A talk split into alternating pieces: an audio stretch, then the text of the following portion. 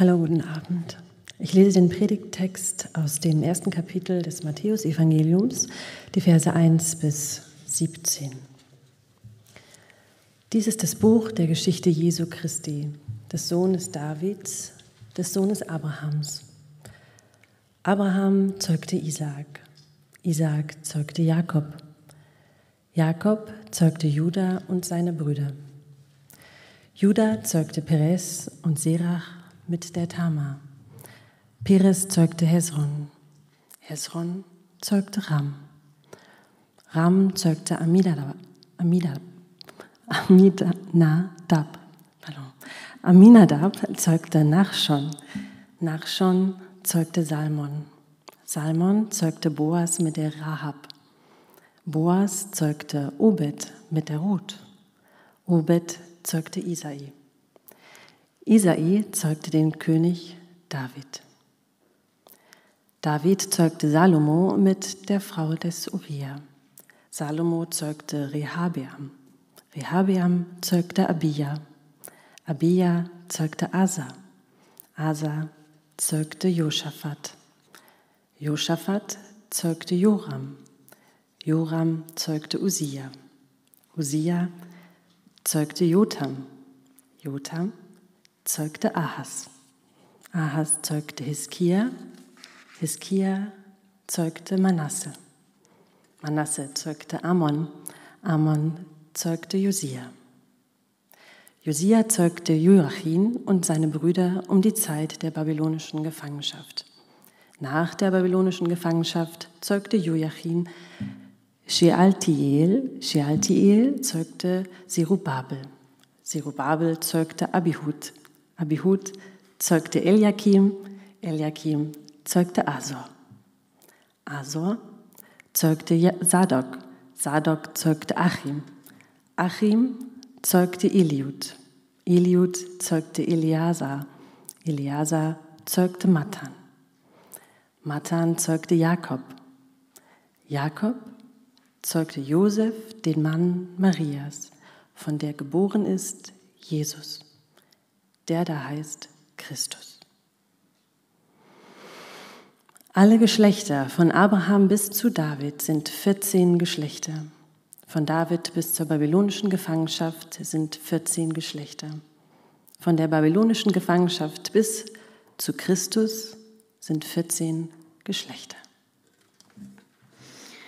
Ich lese im Bibeltext weiter. Die Geburt Jesu Christi geschah aber so. Als Maria, seine Mutter, dem Josef vertraut war, fand es sich, ehe sie zusammenkamen, dass sie schwanger war von dem Heiligen Geist. Josef aber, ihr Mann, der fromm und gerecht war und sie nicht in Schande bringen wollte, gedachte, sie heimlich zu verlassen. Als er noch so dachte, siehe, da erschien ihm ein Engel des Herrn im Traum und sprach, Josef, du Sohn Davids, fürchte dich nicht, Maria, deine Frau, zu dir zu nehmen, denn was sie empfangen hat, das ist von dem Heiligen Geist. Und sie wird einen Sohn gebären, dem sollst du den Namen Jesus geben, denn er wird sein Volk retten von ihren Sünden. Das ist aber alles geschehen, auf das erfüllt würde, was der Herr durch die Propheten gesagt hat, der da spricht, Siehe, eine Jungfrau wird schwanger sein und einen Sohn gebären. Und sie werden ihm den Namen Immanuel geben, das heißt übersetzt Gott mit uns. Als nun Josef vom Schlaf erwachte, tat er, wie ihm der Engel des Herrn befohlen hatte und nahm seine Frau zu sich. Und er erkannte sie nicht, bis sie einen Sohn gebar, und er gab ihm den Namen Jesus. Ich spreche vor der Predigt noch ein kurzes Gebet. Guter Gott, danke. Danke für diesen Abend, für diese Nacht, die wir zusammen feiern können. Danke für das Wort über dich und deine Taten, was die uns überliefert sind. Du sprichst zu uns in unseren Plänen, zu unseren gescheiterten Plänen, zu unseren gelungenen Plänen, zu dem, was wir in unserem Leben wollen, erhoffen, ersehen und was nicht immer so viel Sinn zu machen scheint. Gott, wir sehen uns nach deiner Stimme und nach deiner Gegenwart. Sei du heute bei uns und segne diesen Abend und das Zuhören. Amen. Ich weiß nicht, wie es euch geht, wenn ihr in eine Buchhandlung geht. Bei mir ist es immer so, wenn ich ein Buch äh, kaufen will, bevor ich es kaufe, lese ich es immer erstmal an. Und dann lese ich gerne auch ein bisschen quer, aber was wichtig ist, ist, dass der Anfang irgendwie sitzt. Dass der erste Satz oder der erste Absatz mich irgendwie reinzieht. Das ist eigentlich das, was jede Autorin, jede Journalistin, jeder Filmemacher irgendwie lernt. Der Anfang muss stimmen. Sonst hat man die Zuhörer, die Zuhörerinnen, die Leser, Leserinnen sofort verloren. Ich weiß nicht genau, wie es euch eben ging mit Matthäus. Ich bin mir nicht ganz sicher, ob er diesen Rat schon mal gehört hat äh, für eine Bestsellerliste. Ganz ehrlich hätte ich das Evangelium nach Matthäus irgendwo so in einer Buchhandlung allein für sich gefunden. Und ich hätte diesen ersten irre langen Absatz, Absätze, Zeile um Zeile gelesen. XY zeigte AB. Ich hätte es nicht gekauft. Das ist schon ein etwas sehr mühseliger und langatmiger Anfang. Und man kann sich fragen, warum Matthäus seine Geschichte ausgerechnet so beginnt. Ich meine, es ist schon sehr langweiliger, sehr regelmäßiger Rhythmus. XY zeugt YZ. YZ zeugt AB. Und so geht es Zeile um Zeile und um Zeile. Und ich weiß nicht, wie aufmerksam ihr eben wart oder ob ihr eben gedacht habt, oh meine Güte, warum habt ihr euch ausgerechnet diesen Text für den heutigen Heiligabend ausgesucht? Und dann ging der Text ja noch weiter. Und es sind so zwei sehr seltsame Textbausteine, die aber beide zusammengehören. Und ich habe gedacht, es lohnt sich, sich das nochmal genauer anzugucken.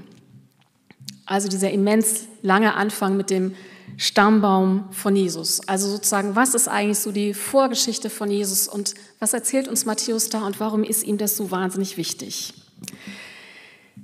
Was uns in diesen Zeilen entgegenkommt, ist ja so eine Regelmäßigkeit. Da passiert sozusagen immer das Gleiche und es geht zu unserem fortwährenden, auch sehr verlässlichen Rhythmus. Generation um Generation und ich darf auch mal sagen, so eigentlich so Mann um Mann um Mann. Alles hat so seine Ordnung, das hat eine große Verlässlichkeit und äh, man sieht also das, worum es zu gehen scheint, ist schon sehr familienorientiert. Also das, was mit Jesus was wir uns erzählen, fängt mit einer ganz, ganz, ganz, ganz langen Familiengeschichte an. Und meine erste Reaktion ist, naja, das passt ja auch so ein bisschen dazu, wie wir in Kirche und in Gesellschaft so mit Weihnachten umgehen. Weihnachten gilt immer so als das Fest der Familie, als Fest der Liebe, vor allen Dingen auch ein Fest der Kinder und allen Menschen ein Wohlgefallen. Wenn ich mir so den Streamingdienst meiner Wahl in den letzten Wochen abends gerne mal angeguckt habe, dann sind da momentan jede Menge neuer und älterer Filme, die für exakt diese Jahreszeit ausgewählt worden sind, in denen es immer irgendwie darum geht, um Wohlfühl, Herzschmerzgeschichten und wo es die Aufgabe, die drängende Aufgabe der letzten Tage vor Weihnachten ist, irgendwie noch schnell irgendwie den Partner fürs Leben zu finden, damit man ihn dann daheim seinen Eltern und Freunden irgendwie noch rechtzeitig präsentieren kann und damit alles gut wird und man gut ins nächste neue Jahr gehen kann. Ganz ehrlich, ich weiß nicht, wie oft ich nicht in die Kirche gegangen bin, sonntags und wo es auch gerade Heiligabend schwierig war, wenn ich ohne Partner war. Was es bedeutet, sonntags oder an Heiligabend in die Kirche zu laufen, wenn man keine Familie hat oder die Familie nicht mitgehen will. Und wenn man in einen Kirchraum geht, der voll ist mit Familien, die sich vielleicht auch just zu diesem Anlass irgendwie dazu finden und wenn man dann da allein ist. Das ist sonntags im regulären Gottesdienst oft in manchen Gemeinden ein Problem und Heiligabend ist das für viele erst recht drückend. Ich habe das auch öfter gehört von Leuten, die vielleicht mit Kirche gar nichts zu tun haben, die aber am Arbeitsplatz gefragt werden, sag mal, was ist denn eigentlich so dein Plan für Weihnachten? Wie verbringst du denn eigentlich Heiligabend? Und dann ist immer gut, wenn man irgendwie eine Geschichte hat, mit wem man gerade so feiert. Ob man selber jemanden eingeladen hat, ob man woanders eingeladen ist, aber bloß bitte nicht irgendwie allein sein. Ich hatte mal einen Nachbarn, der hat mir gesagt, er betrinkt sich in den Tagen, macht die Tür zu, er kann das alles nicht ertragen, er trinkt einfach. Und nach drei oder vier Tagen taucht er dann wieder auf, weil er weil das für ihn eine Geschichte war, die er ganz schwer ertragen hat. Ich finde, in Berlin hat man all diese unterschiedlichen Geschichten und die Erwartungen an ein Familienbild, an Weihnachten, daran, wie man diese Tage miteinander verbringt und was irgendwie halbwegs gut zu klappen hat, ist schon etwas groß. Und dann gucke ich mir diesen Stammbaum an, der so regelmäßig und fast vorhersehbar und fast langweilig erscheint. Und dann fällt mir auf, nee, die Wirklichkeit in dieser Geschichte ist ja doch ein bisschen komplizierter. Und die Frage ist, welche Rolle Familien und ich sage mal Gottes Familiengeschichte an Weihnachten tatsächlich spielt und was das mit unserem Familienbild und unseren Lebensmodellen vielleicht macht. Jedenfalls kann Weihnachten, wie wir es oft feiern und wie wir es erwarten, dann doch auch ziemlich kollidieren mit dem Leben, was Menschen führen. Also seien sie Singles, seien es Familien, in denen gerade irgendwie ziemlich der Wurm steckt, Beziehungen, in denen Partner nicht so genau wissen, ob es überhaupt noch sehr viel länger mit ihnen weitergeht und was das für ihr Leben heißt. Ich weiß, dass dieses Jahr Heiligabend für einige Familien auch sehr, sehr schwer ist, weil in der Familie einfach schlicht jemand fehlt, weil jemand verstorben ist und dieser Platz leer bleibt. Ich weiß, wie viel komplizierte Logistik das Ganze bei Patchwork-Familien bedeutet. Wer feiert, feiert wann, mit wo, wem, welche Geschenke lösen keinen Twist aus. Und von Familie und heiler Welt zu sprechen, ist noch mal schwerer angesichts der Bilder und Geschichten, die wir von Krieg und Zerstörung und eben auch Tod und Leid aus der Ukraine und auch aus anderen Ländern derzeit erfahren. Schauen wir uns also diesen Stammbaum noch mal genauer an. Und dann hat man da diese wohlbekannten Figuren und man muss ja sagen, es sind dann immer so die wohlbekannten Männer, auf die man immer wieder kommt, mit Abraham und Isaak und Jakob und später den berühmten David, um nur ein paar Namen herauszupicken, denen die Verheißung Gottes galt und die sie weitergetragen haben von Generation zu Generation. Die Verheißung Gottes, der sagt, mit euch, mit eurer Familie, mit eurem Volk will ich unterwegs sein. Ich will euch nicht verlassen. Ich will euch einen friedlichen Ort auf dieser Welt geben, wo ihr leben könnt, der euer Zuhause ist. Und aus eurem Volk soll der Messias kommen. Er soll, wir haben das gerade gehört, den Namen Immanuel tra tragen. Der Name, der bedeutet Gott mit uns. Also eine fürchterlich lange Liste mit Namen, die eigentlich darauf hindeutet, wie lange sozusagen schon etwas in Vorbereitung gewesen ist. Jesus hat einen Stammbaum ist Teil einer großen, über Generationen sich erstreckenden Familiengeschichte. Heißt, der Sohn Gottes kommt also nicht quasi irgendwie aus heiterem Himmel in die Welt, sondern er kommt mit einer Vorgeschichte, mit Vorgeschichten, mit einer langen Reihe von Erzählungen, in denen Hoffnungen, Erwartungen ähm, eine Rolle spielen, in denen Machtkämpfe ihren Platz haben und Enttäuschungen, in denen es um Siege geht und um Niederlagen, um Erwartungshaltung und auch die Vorfreude auf diesen Messias, den man so lange über diese endlos lange Geschichte und Linie erwartet. Und wenn man dann noch etwas genauer hinguckt, dann merkt man, dass in diesem regelmäßig scheinbar geordneten Familienstammbaum dann doch so die ein oder andere Besonderheit auftaucht und die taucht nicht zuletzt auf mit den Frauennamen, die da fallen. Beispiel 1. Salmon zeugte Boas mit der Rahab. Rahab war eine Prostituierte, ähm, die ein eigenes Lokal hatte, möglicherweise ein, ein eigenes Bordell und die in der Stadt Jericho lebte, die also gar nicht zu Israel gehörte. Und eines Tages sind bei ihr zwei Kundschafter, also Spione des ähm, jüdischen Volkes, aufgetaucht, die auskundschaften wollten, wie man denn diese Stadt Jericho irgendwie erobern konnte. Und sie hat diese beiden Männer bei sich versteckt. Sie hat sie versteckt und hat sie damit in Schutz genommen vor anderen Menschen, die nach diesen Spionen suchten. Also sie hat sich vor sie gestellt und gesagt, nein, ich habe keine Ahnung, wo sie sind, die sind irgendwie weitergezogen, bei mir sind sie nicht. Sie ist damit ein großes Risiko eingegangen, um diese Menschen, diese beiden Männer davor zu schützen, entdeckt und auch getötet zu werden. Sie hat also zwei Spione aus einem anderen Volk, was nicht ihr eigenes war, geschützt. Warum hat sie das getan? Jericho war die Stadt, die eigentlich militärisch den Israeliten, diesem kleinen Nomadenvolk, überlegen sein musste, also eine viel potentere Stadt, eine viel potentere Macht. Im Folgenden wird die Stadt Jericho aber von den Israeliten besiegt, und zwar nicht mit Waffen, sondern mit einem täglichen Marsch um die Stadtmauern herum, mit Musik, mit mit Trompeten, mit lautem musikalischem vielleicht Krach. Jedenfalls stürzen irgendwann diese Mauern ein. Es sind keine Waffen, die diese Stadt zu Fall bringen, sondern es ist diese Musik dieses Nomadenvolkes. Und Rahab hat sich auf die Seite dieser Spione gestellt.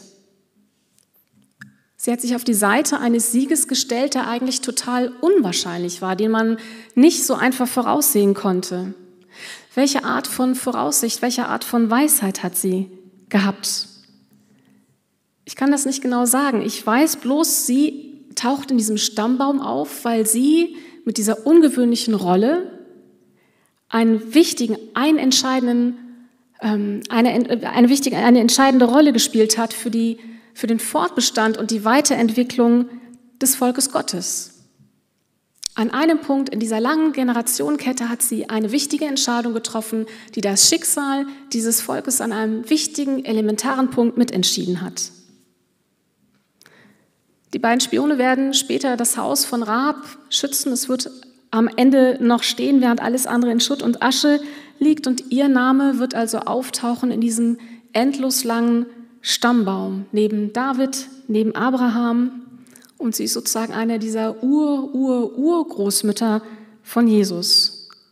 Die Prostituierte, die Bordellbesitzerin, die Wirtin, eine Ur, Ur, Urgroßmutter von Jesus. Und so wichtig, das zu erzählen, dass es heute in diesem Stammbaum für Heiligabend steht. Beispiel 2. Boas zeugte Obed mit der Ruth. Es gibt ein kleines Buch in der Bibel, das trägt den Namen Ruth, dieser auch eine der wenigen Frauen, von denen sehr, sehr ausführlich erzählt wird. Auch sie war Ausländerin, sie gehörte nicht zum Volk Israel dazu, sie war Moabiterin, aber sie war mit einem israelischen Mann verheiratet gewesen, der dann aber starb, quasi im Exil. Ähm, sie waren vor einer Hungersnot geflüchtet und sie war jetzt junge Witwe. Und ihre Schwiegermutter, also die Mutter ihres verstorbenen Mannes, war ebenfalls Witwe. Und Witwe zu sein bedeutete in dieser damaligen Zeit, dass man letztendlich komplett angewiesen war auf die Hilfe anderer Menschen. Als Frau konnte man nichts anderes machen, als zu betteln und auf Almosen zu warten. Also ein komplett ohnmächtiges, in keinster Weise selbstbestimmtes, recht würdeloses und beängstigendes Leben. Und was machen die beiden Frauen? Die schließen, beschließen sozusagen eine Art Pakt miteinander, einen Bund miteinander und gehen nach Bethlehem auf der Suche nach einer besseren Zukunft. Das geht von Ruth aus, die Initiative, die das ihrer Schwiegermutter sagt und die sagt, ich lass dich nicht gehen, ich lass dich nicht alleine, ich will, dass wir das zusammen machen. Sie sagt diesen ganz berühmten Satz, wo du hingehst, da will auch ich hingehen. Wo du bleibst, da bleibe ich auch. Dein Volk ist mein Volk und dein Gott ist mein Gott. Wo du stirbst, da sterbe ich auch, da will ich auch begraben werden. Wo du hingehst, da will ich auch hingehen. Manchmal sprechen Ehepaare diesen Satz bei einer Trauung. Das ist ein Satz, der einen Lebensbund schließt. Diesen Lebensbund zwischen diesen beiden Frauen, die sagen, wir packen die Zukunft gemeinsam an, wir lassen uns nicht gegenseitig im Stich, wir gucken, welche Wege wir finden, um gemeinsam leben zu können. Wir wollen es selbst gestalten, soweit es geht in einer patriarchalen Gesellschaft. Und letztendlich braucht es dann dafür doch auch einen Mann und dieser Mann wird Boas sein. Und to make a long story short, Ruth wird die Initiative ergreifen mit dem Ratschlag ihrer Schwiegermutter und sie wird ihn, sie wird, sie wird sich ihm nähern, sie wird Gespräche mit ihm führen, sie wird ihn schließlich irgendwann verführen und ist dabei ganz offensiv, ist ganz aktiv. Und am Ende wird er sie heiraten und mit ihr einen Sohn bekommen. Und das Entscheidende dabei ist, dass sozusagen da nicht nur Ruth versorgt ist durch ihn, sondern dass sie auch gleichzeitig dafür sorgt, dass ebenso Nomi mit versorgt ist, für die sie dann dieses erste Kind auch gebärt. Und in diesem Lebensbund, den diese beiden Frauen miteinander schließen, auch dort steckt eine wichtige Entscheidung, ein wichtiger Schritt, ein Stück der Heilsgeschichte des jüdischen Volkes und letztlich auch unserer Kirche, weil auch das ein weiterer Schritt ist auf dem Weg, der erzählt wird in diesem langen Stammraum, der bis zu Jesus führt. Auch sie ist Teil der Lebensgeschichte, der Familiengeschichte, ähm, ein Teil der äh, Familiengeschichte von Jesus. Beispiel 3. In dem langen Stammbaum heißt es, David zeugte Salomo mit der Frau des Uriah. Diese Frau wird hier gerade nicht beim Namen genannt, aber wir wissen, dass es sich um Bathseba handelt. Und sie war die Frau eines anderen. Das ist die wichtige Information. Sie war die Frau des Uriah. Und David hat mit ihr einen Sohn gezeugt, einen Sohn, der auch wichtiges Glied in dieser fortlaufenden Kette sein wird. Da ist ein Unrecht geschehen, weil David sich die Frau eines anderen genommen hat und weil er dafür gesorgt hat, dass dieser Mann umkommen wird, damit er, David, der König, der mächtige Mann, freie Bahn hat und sich diese Frau nehmen kann. Er hat sie zur Frau genommen und es wird genannt. Es ist ein Stammbaum, in dem dieses Unrecht nicht unter den Teppich gekehrt wird. Es wird benannt. Es ist da, es ist offensichtlich. Das ist das, was in der Bibel immer wieder auch passiert, dass Unrecht benannt wird. Und gleichzeitig sehen wir auch, dass dieses Unrecht nicht Zukunft komplett verbaut, sondern dass selbst dieses Unrecht zu etwas führen kann, was weiter auch Teil dieser Heilsgeschichte werden kann. Salomon, der die Macht seines Vaters übernimmt und ebenfalls als Vorfahre von Jesus genannt wird, er ist Sohn eines gewaltsamen Ehebruchs. Bathseba wird dafür sorgen, dass er auch tatsächlich das Erbe seines Vaters antreten kann. Sie ist diejenige, die dafür sorgt, dass diese Linie über Salomo weitergeht. Jetzt haben wir diese lange Kette von sehr regelmäßigen, rhythmischen, fast langweiligen einer Genealogie und merken, da steckt aber unglaublich viel Dramatik drin in Einzelgeschichten. Und in dieser Regelmäßigkeit steckt halt auch irgendwie dieses Irreguläre, auch zum Teil dieses zweifelhafte Zustandekommen dieser Genealogie, dieser Fortschreibung dieser Familiengeschichten. Es sind eben nicht alles glückliche Familiengeschichten, Vorzeigefamiliengeschichten. Da läuft nichts glatt, sondern da ist viel erkämpft, erlitten und auch nicht immer auf die Art und Weise, wie das so sein soll. Es ist auf jeden Fall nicht die Art glücklicher Familie, die wir so zu Weihnachten gerne doch auch beschwören.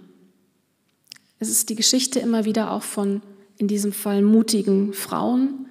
Es ist die Geschichte von Menschen, die unkonventionelle Wege gehen, die ihr Glück auch inmitten der Verzweiflung suchen und die irgendwann nicht mehr bereit sind abzuwarten, sondern die das tun, was sie können. Das ist nicht immer das, was von ihnen erwartet wird, aber sie versuchen Lebensmöglichkeiten, die sich ihnen geben, irgendwie mit beiden Händen zu greifen. So eingeschränkt diese Lebensmöglichkeiten auch sein können, aber sie versuchen sie mit beiden Händen zu ergreifen und etwas daraus zu machen. Und ich frage mich, was erzählt uns da Matthäus über Gott und über seinen Sohn? Was sagt uns das über die Vorstellung des Messias, wenn solche Menschen, wenn solche Geschichten, wenn solche Lebenskonstellationen und Familienmodelle in seinem Stammbaum auftauchen? Warum ist es so wichtig, diese unkonventionellen Geschichten aufzunehmen? Ich finde auf jeden Fall, es ist eine Familienaufstellung der ganz besonderen Art. Und dann endet die Geschichte des Stammbaums mit Josef und dann erfahren wir von Josef. Jakob zeugte Josef, den Mann Marias, von der geboren ist Jesus, der da heißt Christus. Josef ist also Teil dieser irrsinnig langen Familienhistorie, die langsam und langatmig aufgezählt wird. In Josef ist sozusagen all das mit drin. Das alles steckt in Josef und damit auch in Jesus. Und dann stellt sich aber heraus, als wir die Geschichte weiterhören, es gibt diesen langen Stammbaum, der mit Josef endet und mit Jesus. Und dann stellt sich heraus, dass Josef gar nicht der wirkliche Vater ist. Gar nicht der wirkliche Vater des Kindes, mit dem Maria nun schwanger ist. Und man kann sich fragen, wozu dieser irrsinnig lange Stammbaum, wenn er bei einem Mann endet, der gar nicht der leibliche Vater sein soll von dem Kind, um das es dann geht. Warum das alles? Generation um Generation auf den Messias warten und quasi die Legitimität aus diesen wichtigen Personen ableiten. Und dann ist Maria nicht schwanger von Josef. Was passiert da? Vielleicht kann man immerhin so viel erstmal festhalten, dass Gott, so wie Jüdinnen und Juden und wie Christinnen und Christinnen von ihm erzählen, irgendwie so ein Fabel für das Irreguläre hat, für das Überraschende, über das, was nicht so ganz vorgesehen ist, fürs aus der Reihe tanzen. Die Weihnachtsgeschichte, wie sie Matthäus erzählt, ist also vor allem die Geschichte von einem, der Vater wird und der dieses Vatersein auch annimmt, ohne dass der, er der eigentliche, der leibliche quasi Vater ist. Wer ist dieser Josef sonst noch? Was erfahren wir in dieser Geschichte über das, was Josef ausmacht? Er ist jedenfalls kein großer Krieger, er ist auch kein König oder dergleichen, ist auch kein Mann mit besonderer Gabe für Gebet und Musik, wie zum Beispiel David. Und Josef wird auch nie ein König sein. Wir hören noch nicht mal etwas von einem Stammbaum, der danach irgendwie weiterginge. Und dennoch scheint er Gaben und Fähigkeiten zu haben, die in dieser Situation besonders und wichtig sind und auf die es für Gott ankommt. Josef ist sanftmütig und sehr überlegt und besonnen. Ihm ist es fremd, erfahren wir, Maria zu beschämen und bloßzustellen vor anderen. Er schützt dabei nicht nur sich selbst, sondern er schützt auch vor allen Dingen Maria und er pocht nicht auf sein Recht. Er ist alles andere als rechthaberisch. Er könnte mit der Situation ganz anders umgehen. Aber er schützt Maria vor einem Skandal und er beschließt, bei ihr zu bleiben und die Rolle des Ehemanns und des Vaters trotzdem anzunehmen. Er entscheidet sich für Treue und für Solidarität und entscheidet sich quasi Vater dieses göttlichen Kuckuckskinds zu sein. Und ich finde, in dieser Treue und Solidarität ist ein Echo aus Geschichten der Generation vor ihm auf jeden Fall zu hören. Und er kann zuhören, er kann hinhören. Er redet selbst nicht viel, zumindest nicht im Text oder zumindest nicht so, dass es lohnenswert offensichtlich gewesen wäre, es aufzuschreiben. Aber er ist ein Mann, der auf das achten kann, was Gott oder Gottes Engel ihm zu sagen hat. Und es liegt daran, dass er ein Mann ist, der zu träumen versteht. So ein bisschen wie sein Namensvetter aus dem Alten Testament der hebräischen Bibel, dem Josef, dem großen Träumer, der die Zukunft in seinen Träumen sehen konnte. Josef träumt auch und hört Gottes Stimme und die Stimme des Engels Gottes. Träume, in denen ihm nahe kommt, was Gott von ihm will. Und er kann es ernst nehmen, er kann darauf reagieren, er kann damit umgehen. Er hat eine ganz große Klarheit offensichtlich. Und er hat noch eine Fähigkeit, die nicht einfach ist oder die nicht jeder zu jeder Zeit hat. Er ist bereit, loszulassen. Er ist bereit, aufzubrechen. Er ist in der Lage, Altes und die Pläne, die er eigentlich gemacht hat, hinter sich zu lassen. Er wird nicht nur dieses Kind großziehen, sondern er wird auch dafür sorgen, dass er und Maria und das Kind rechtzeitig fliehen können, als es notwendig wird. Und das wird mehr als einmal der Fall sein. Und er ist in der Lage, dem Ruf Gottes ins Unbekannte zu folgen. Auch das wie ein Echo seiner Vorfahren bis hin zu Abraham, der auch Gottes Ruf ins Unbekannte gefolgt ist. Das ist kein vorhersehbarer Lebensweg, den er da geht. Da gibt es keine große Verlässlichkeit außer dem Gottvertrauen, mit dem er lebt. Das Gottvertrauen, dass er zusammen irgendwie mit Gott unterwegs sein wird.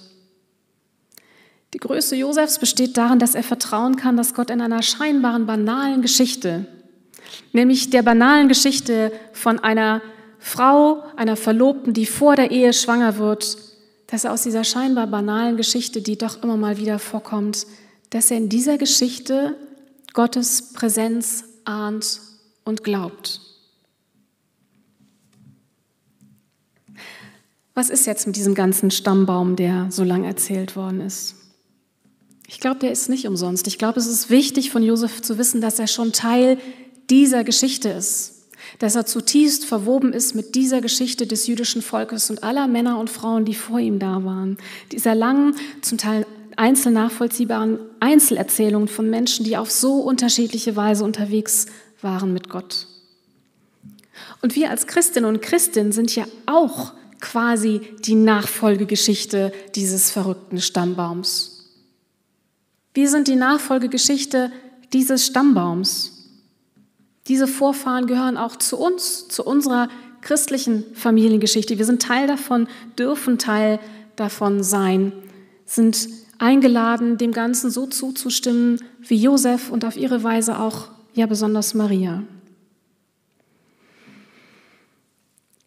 Ich muss bei dieser Geschichte dran denken, wie viel Mut und wie viel Kraft, wie viel Risikobereitschaft ich immer wieder bei Menschen, gerade in Berlin, nicht nur hier, aber hier in den letzten Jahren immer wieder auch, wie viel Mut und Kraft ich bei Menschen erlebt habe, die Neuanfänge wagen. Wenn alles irgendwie scheinbar wieder auf Null gesetzt ist, wenn Dinge nicht so funktionieren, wie es geplant war, wenn man vor dem steht, was irgendwie sich gescheitert anfühlt wie viel Kraft und Mut Menschen haben, Neuanfänge zu wagen, auch neue Modelle, neue Lebensmodelle, neue auch Beziehungsmodelle, neue Familien zu wagen und wie viel Risikobereitschaft da auch zugehört, wie viel Grundvertrauen und wie viel Liebe zu anderen Menschen. Ich habe viele Geschichten gehört von Menschen, die in, ich sag mal, den klassischen kleinen oder größeren Familien, Vater, Mutter, ein, zwei, drei Kinder sich zusammentun und das irgendwie wuppen mit all den Schwierigkeiten und Herausforderungen, das gibt und die immer wieder auch Zeugnis für mich davon sind, was Liebe und was Überzeugung, was Mut so füreinander in Bewegung setzen kann. Ich denke aber auch zum Beispiel an eine Veranstaltung, die ich vor, ich weiß nicht, drei, vier Jahren mal erlebt habe.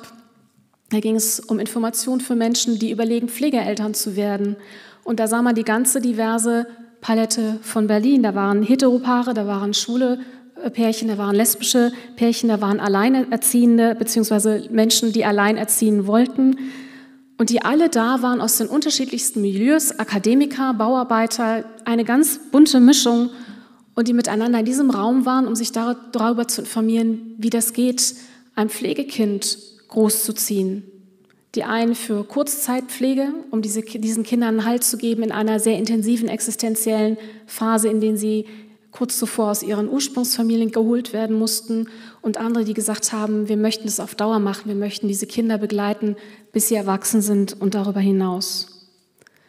Was das an Mut braucht, einen solchen Schritt zu gehen, auch in eine solche Situation, die herausfordernd ist, die auch fragil sein kann. Wie viel Platz dieser Raum für so unterschiedliche Menschen hatte wie viel Kraft und Mut und Bindungswillen es bedeutet, neue Patchwork-Situationen einzugehen, immer wieder auszutarieren, wem es damit gut geht und wie das funktionieren kann, sodass alle ihren Platz finden. Ich denke an die junge Frau, die dieses Jahr erfahren hat, dass sie ungeplant schwanger ist und die wusste, wenn sie dieses Kind bekommt, wird sie es allein großziehen müssen. Und die mich gefragt hatte, sie sagt, sie weiß nicht, wie diese Gemeinde darauf reagieren wird. Und wo eine Frau, die alleinerziehend unterwegs sein wird, sich auch fragen muss, wie reagieren Freunde, wie reagieren Familien? Wie reagiert ein Arbeitgeber? Was bedeutet das denn wirtschaftlich und beruflich für die nächsten Jahre? Wer wird denn überhaupt da sein, um konkret zu unterstützen? Und was ist eigentlich so mit all den Hoffnungen und Träumen, die man so hatte, wenn man sich Familien- und Lebensplanung gemacht hat? Und ich denke, auch an den Freundeskreis, den kleinen Freundeskreis, der bis zuletzt eine todkranke Freundin, alleinerziehende Mutter begleitet hat in ihrem Sterben und die auch dafür gesorgt haben, dass dieses Kind, was die Mutter hatte, permanent versorgt war und auch nach ihrem Tod. Das alles sind sehr unterschiedliche Familien- und Lebensmodelle. Und dazu gehören im Übrigen auch zu diesen Familienmodellen die ganzen Singles oder Alleinstehenden oder Solisten oder wie immer man sie jeweils bezeichnen will oder sie sich selber bezeichnen. Denn sie sind alle auch Tanten und Onkel, sie sind Nachbarn, Nachbarinnen, sie sind ehrenamtlich Engagierte und tragen so viel bei zu dem sozialen Kit unserer Gesellschaft. Es würde ohne dieses Engagement, ohne diese Freude an Beziehungen und an Glaube an Beziehungen überhaupt nicht funktionieren.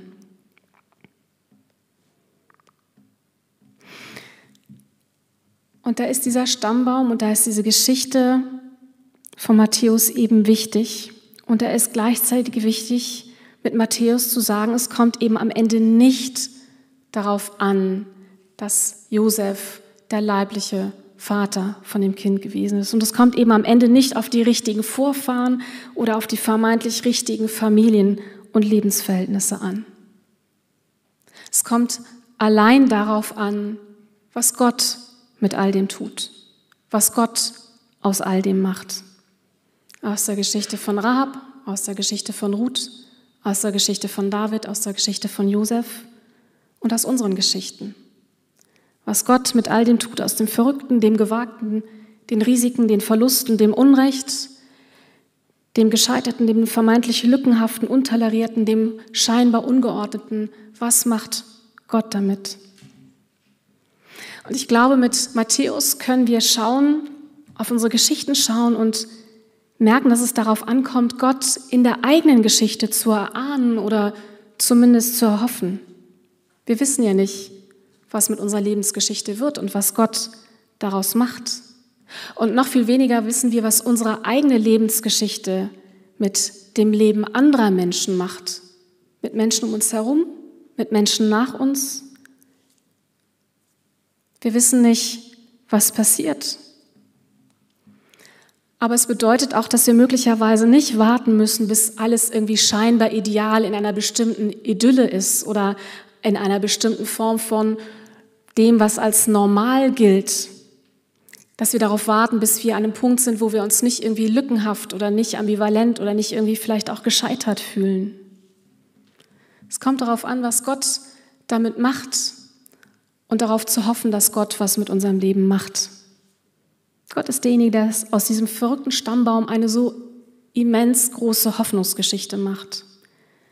Und Gott ist auch derjenige, der aus unseren einzelnen Lebensgeschichten immer wieder Hoffnungsgeschichten gemacht, vielleicht mehr, als wir das immer spüren. Er ist derjenige, der aus der verzweifelten, unschönen, gewagten Familiengeschichte seine Familiengeschichte mit Menschen macht. Die Menschen, die er zu seiner Familie macht.